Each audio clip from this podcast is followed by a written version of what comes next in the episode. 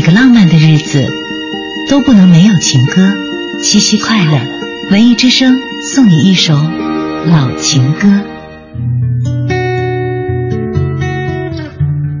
时代发展到今天，我们的生活中每天都有无数的信息穿梭而过，这其中八卦有很多，或多或少，作为普通观众的我们，当台上光芒万丈的明星艺人遭遇情感的困局时，也会替他们黯然神伤。所以，有关陈升与徒弟刘若英的故事被大家口头传颂了很多年，有当事人的直面回应，也有媒体所谓最接近真实的揣测。我们惦记这件事儿，或许是因为它证明了明星也是普通人，求不得之后也会黯然神伤。一九九六年，刘若英第一次开演唱会，她想请师傅陈升来捧场。见面之后，陈升冷漠地说：“关我什么事？”没我你就不唱了吗？奶茶继续苦苦哀求。陈升说：“你喝了这碗酒。”奶茶端起海碗，表情痛苦的喝完。没想到只换来了这样的答复：“我可能去，也可能不去。”演唱会第四首歌是《为爱痴狂》，这是刘若英想与师傅合唱的歌。第三首歌接近尾声，奶茶回头看看后台，依旧没有师傅的身影。于是第四首歌一开始是一个人独唱。我从春天走来，你在秋天说要分开。这时乐队的 key 突然降了一个调，刘若英惊诧地回头看，陈升身着西装缓缓走出，衣服的标签都没有摘。坊间传闻，除了结婚时那是陈升第二次穿西装。唱歌的空隙，陈升解释了穿西装的原因：我来是为了嫁女儿，不得不正式一点。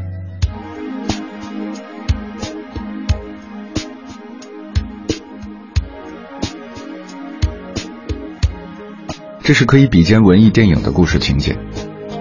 如何谈感触？最妥帖的回应，应该是陈升自己写的歌词。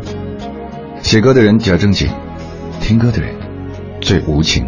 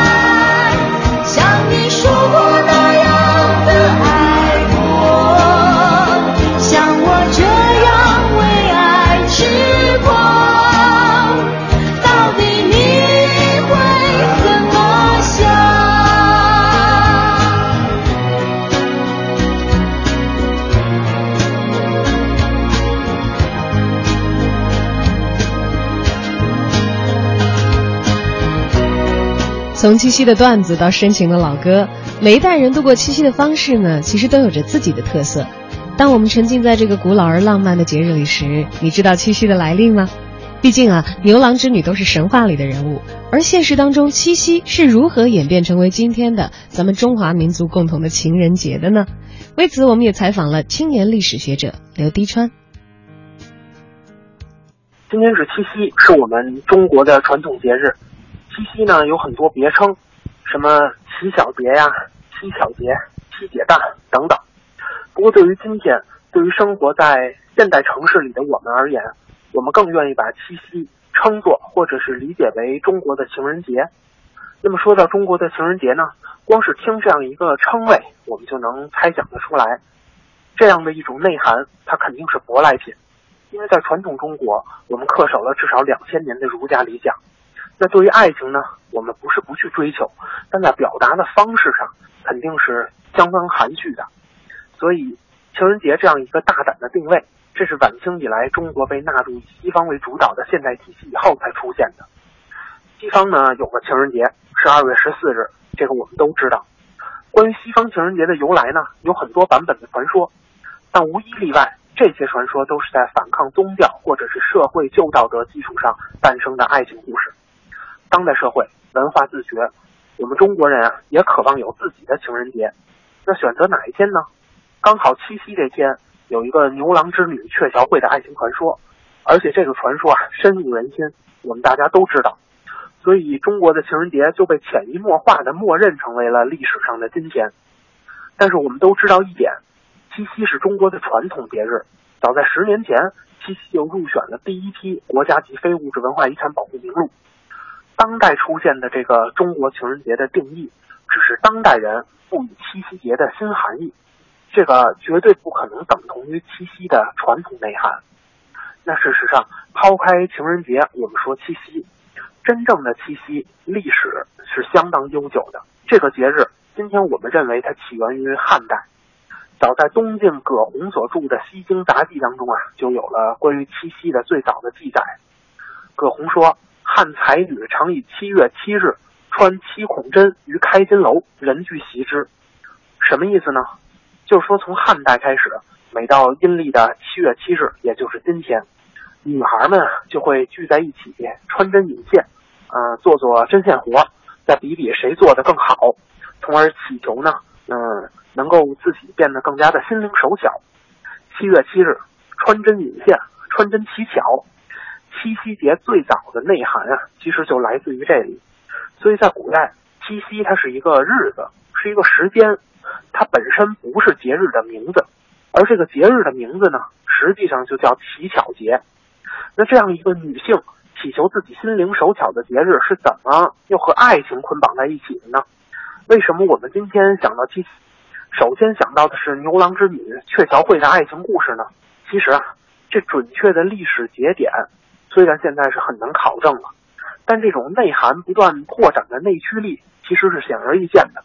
首先，牛郎织女这两个人物是从牵牛星、织女星的星名演化而来的，所以这个故事本身它一定是以天文学为理论基础的。那在科学理论的基础上，还有民间文化参与其中啊。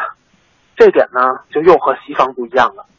西方情人节大发展、大繁荣，它开始于中世纪。骑士与情人的爱情是反对宗教禁锢的自由实践，所以西方人是通过追求别人的夫人变成自己的情人，以谋求爱情。这在中国从古至今，我们也肯定不会崇尚。那我们崇尚什么呢？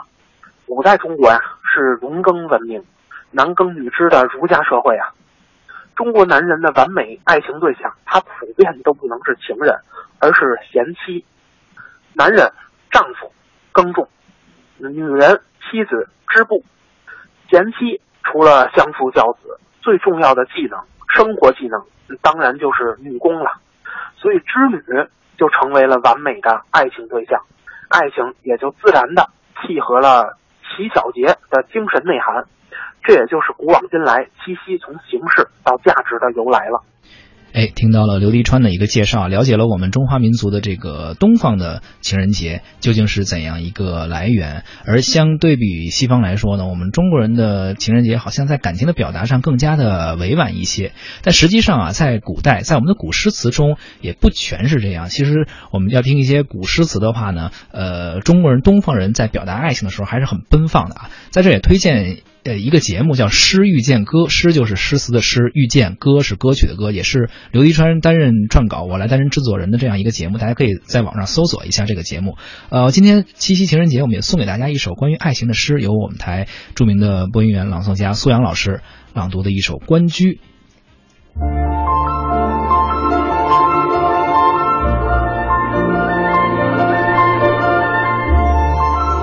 关关雎鸠。在河之洲，窈窕淑女，君子好逑。